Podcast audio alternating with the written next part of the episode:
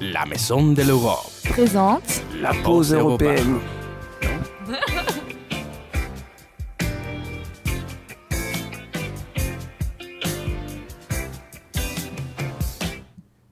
Bah, bonjour à tous et à tous, c'est la pause européenne à la Radio Campus 88.1 avec les ambassadeurs de la Maison de l'Europe Bordeaux-Aquitaine. Aujourd'hui, vous écoutez Cicilia d'Italie. Bonjour. Andrés d'Espagne. Hola. et moi, Léa, et je viens de l'Allemagne. Cette semaine, on va parler un peu de l'Eurovision, ce qui est bien aimé par tous les Européens et vous aussi, j'espère. Mais je vais vitement clarifier ce qui c'est pour tous les écouteurs qui ne le connaissent pas. Le concours Eurovision de la chanson est aujourd'hui la plus grande compétition musicale diffusée en direct à la télévision, créée pour resserrer les liens entre les pays d'Europe. La première année, en 1956, sept pays y ont participé et la France en faisait déjà partie. L'Eurovision est devenue un classique de temps moderne, profondément ancré dans la culture collective européenne et suivi aux quatre coins du monde. Aujourd'hui, l'Eurovision réunit une quarantaine de pays. La plupart sont en Europe, mais certains sont plus lointains comme la Géorgie, Azerbaïdjan ou l'Australie. Chaque pays choisit un candidat pour le représenter. Les candidats s'affrontent lors de demi-finales, puis d'une grande finale, et cette année, ça sera en Suède. Chaque pays attribue des points au candidat qu'il a le plus aimé, et par contre, pas le droit de voter pour son propre candidat. Les téléspectateurs aussi peuvent voter, et comme ils sont très nombreux, presque 200 millions, leur vote peut tout changer. Et enfin, le pays gagnant s'engage à organiser le concours chez lui l'année suivante. Alors, j'espère que tout est clair et je voudrais savoir, Tchéchi et Andrés, est-ce que vous êtes fan d'Eurovision? Et est-ce que vous regardez chaque année? Qu'est-ce que vous pensez du concours? Ah ouais. Euh, à l'Espagne, normalement, pour l'Eurovision, on fait des fêtes, mais on fait des fêtes dans les cinémas. On va à les cinémas pour voir la grande finale parce que l'Espagne, c'est un pays de les grandes fifs, les, les Big Five. Big Five, yeah. ouais, donc on participe pas à les, à les semi-finales, donc on va simplement à la finale. Et à l'Espagne, on suit seulement la finale, à les cinémas normalement. Et on fait une petite fête après. Waouh, non. Euh, en Italie, c'est pas du tout comme ça. Euh, L'Eurovision n'était pas hum, trop populaire et il est devenu trop populaire dans la dernière année parce qu'on a eu le, euh, les Maneskin qui ont gagné euh, récemment et donc de ce moment-là, tout le monde est intéressé à l'Eurovision. Mais avant ça, moi personnellement, je ne savais même pas euh, l'existence de l'Eurovision. J'ai entendu parler de ça, mais j'ai découvert que l'Italie est un des pays fondateurs de, l'Eurovision et, hum, et qui participe dès son début. Et, elle aussi, l'Italie aussi, comme l'Espagne, fait partie de Big Five. Donc on est directement à la finale. Hum, mais cependant, euh, ce n'était pas populaire en Italie. On a aussi renoncé à y aller parce que ce n'était pas du tout euh, suivi. Donc on a décidé d'arrêter notre participation et après on a, fait partie de nouveau euh, de la compétition, mais seulement parce que on a eu des changements. donc, il faut savoir qu'en Italie, pour faire partie de l'Eurovision, il faut gagné euh, le festival de Saint-Rémy, qui c'est le festival de la chanson italienne. Donc euh, peut-être que je vais vous parler de ça euh, plus tard. Et, donc de, ces moments-là, hum, où on a décidé que c'était le, les gagnants de ce festival à participer, on, a, on a beaucoup d'intérêt aussi pour l'Eurovision. Ok, bon. En Allemagne, nous aurons un grand show pour décider le ou les candidats pour cette année, la semaine prochaine. Et Tchéchi t'a déjà mentionné ce festival. Et moi, je voudrais savoir comment ça se passe dans vos pays. Est-ce que les préparations ont déjà commencé? Et bon, en général, comment ça se passe? Alors oui, comme euh, je le disais, en Italie, euh, les chanteurs qui ont la chance d'aller à l'Eurovision, et c'est lui qui gagne ce festival. Et euh, en fait, le festival se déroule dans 6 jours Euh, c'est depuis mardi qu'en Italie euh, se déroule le Festival de la chanson italienne, connu aussi comme Festival de Saint-Rémy. Et une transmission musicale mythique en Italie qui a été créée en 1951 et euh, a lieu chaque année dans le théâtre Ariston de Saint-Rémy, en Liguria.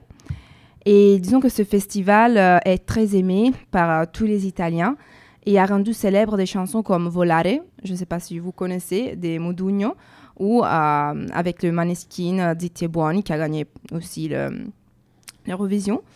Et oui, Sanremo accueille d'anciennes gloires de la, de la chanson italienne, mais aussi des nouvelles promesses du panorama musical. Et hum, c'est grâce à cette ouverture euh, vers les nouvelles formes musicales de jeunes générations que Sanremo, dans les dernières années, a retrouvé beaucoup de, succès.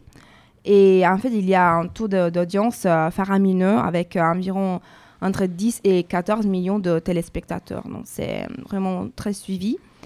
Et, mais euh, je peux dire que Sanremo est beaucoup plus d'une compétition musicale. C'est aussi l'occasion pour parler des questions importantes et on a des, invités toutes les soirées, aussi des, invités internationaux, et, hum, mais beaucoup de polémiques aussi. C'est pour ça que c'est trop drôle de regarder Sanremo et d'en parler tout le temps. Et hum, cette année, par exemple, on a eu l'acteur américain euh, John Travolta qui s'est retrouvé à danser le, en Italie on dit le ballo del quaqua, c'est la version italienne de la danse des canards. Et euh, donc il était entouré des danseuses déguisées en poussin géant. Et, mais on pouvait voir que sur son visage, euh, on pouvait vraiment lire qu'il se demandait ce qu'il faisait là. Et donc oui, selon la sensibilité des téléspectateurs, euh, la séquence a amusé ou consterné et comment ont témoigné les nombreuses réactions sur les réseaux sociaux. Euh, de plus, j'ai découvert que Jean Travolta a refusé de signer l'accord pour la rediffusion des images. Et donc la vidéo a disparu dans, l'internet et, on ne peut pas la voir non plus parce qu'il ne veut pas. ok, bon. Et toi, André Ouais, en espagnol, nous avons notre propre San Remo c'est bien qu'il s'agisse d'une version encore genre. Si San Remo il y a plus de 100, 600 ans, je sais pas. C'est lui que l'Espagne a pendant des 300. Mais Benidorm Fest, c'est notre festival de la musique espagnole et, les personnes qui gagnent les concours sont invitées à participer à l'Eurovision de la même manière qu'à l'Italie.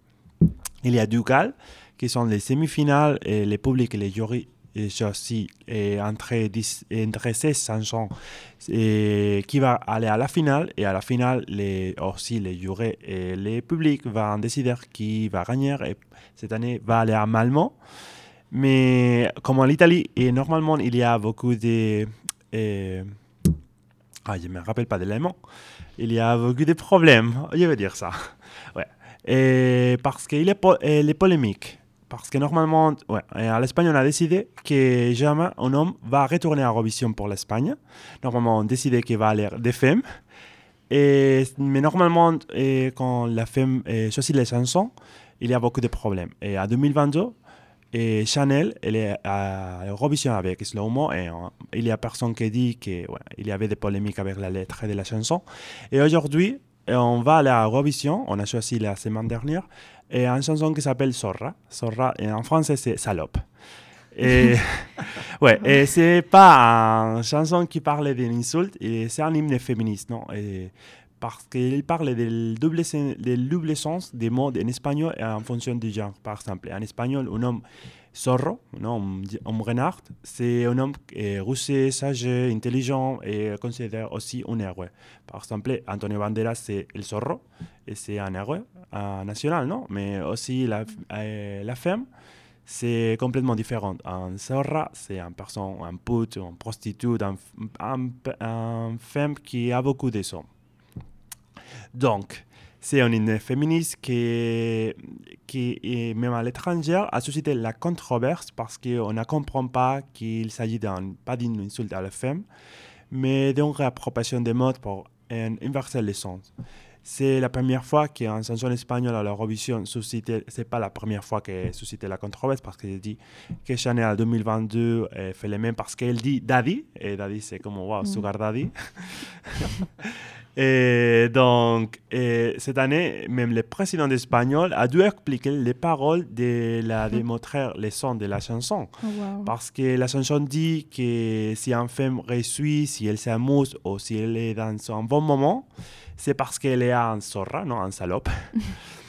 Et, mais c'est le son de la chanson, non, c'est réapproprier les, les sons des les mots zorra, en français salope, et, et transformer dans une ligne féministe, c'est bon.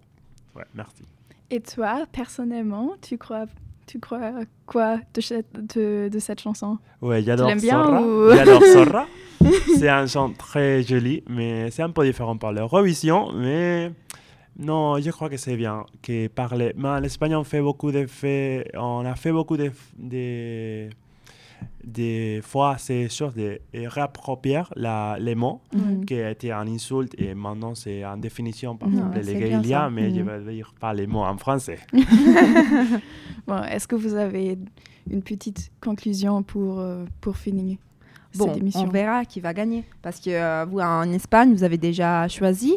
En Italie, on verra. Parce que samedi, on a la, la finale de Saint-Remo. Donc, on va voir qui va participer euh, cette année à la, à la revision. Et donc, euh, qui est le meilleur peut gagner. Ouais, mais j'espère. Nous, on a déjà gagné trois fois en Italie. Ouais, nous et avons gagné deux fois, mais il, faut, il y a 50 ans.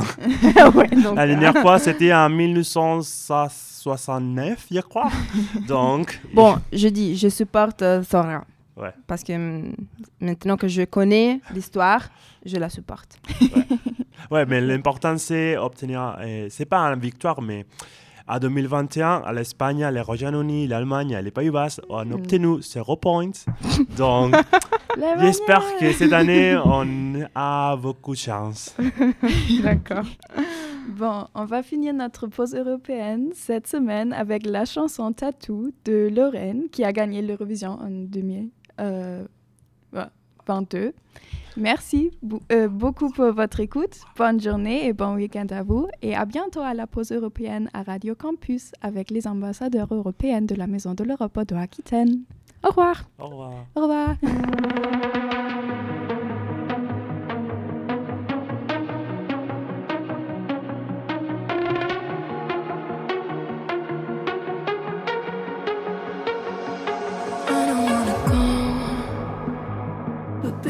both.